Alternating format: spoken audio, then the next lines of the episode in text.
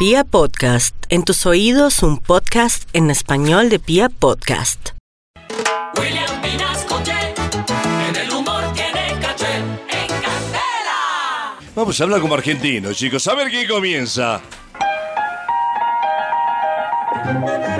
Che, ¿cómo te parece que estaba hablando un escritor argentino, che, muy humilde él, y estaba presentando su libro que acababa de escribir, che, y le estaba hablando a un colombiano y le decía, che, nos estamos reuniendo para practicar acerca de mi libro.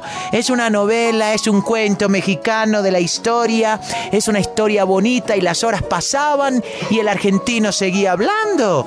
Y el colombiano muy humilde también muy callado, no le decía nada. El argentino seguía hablando más de tres horas acerca de su novela, le explicaba su novela, cómo la había escrito, con esa humildad, che.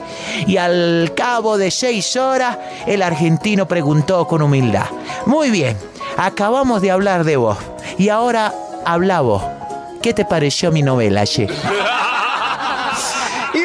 Bueno, ¿cómo te parece? Sé que estaban hablando el, el papá, el papá y su hijo, pero el hijo ya, ya estaba bastante grandecito. Su hijo ya tenía 35 años y le dice el papá a su hijo, le dice, hijo, yo quiero hablar contigo seriamente. Yo quisiera saber qué está pasando con tu vida, hijo. Yo quisiera saber qué está pasando con tu vida. ¿Qué va a pasar con nuestros herederos, hijo? No te preocupa, hijo, que a tu edad todos tus amigos ya estén casados y tengan hijos? ¿No te preocupa que tú todavía no me has dado nietos, hijo? Che, papá, ¿qué te digo? Claro que sí me preocupa, pero todavía no he encontrado la forma en cómo poder ayudarlos.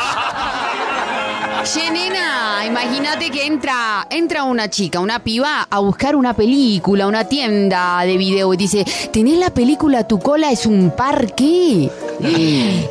Pero, ¿cómo así? Sí, ¿tenés la película Tu cola es un parque? El señor le dice, no, espera, respeta un poco, ¿cómo así que tu cola es un parque? ¿Pero qué tiene? Te estoy preguntando. Si tenés la película, sí, tu cola es un parque. No, no, ¿qué es eso? Por Dios, en inglés se llama Jurassic Park.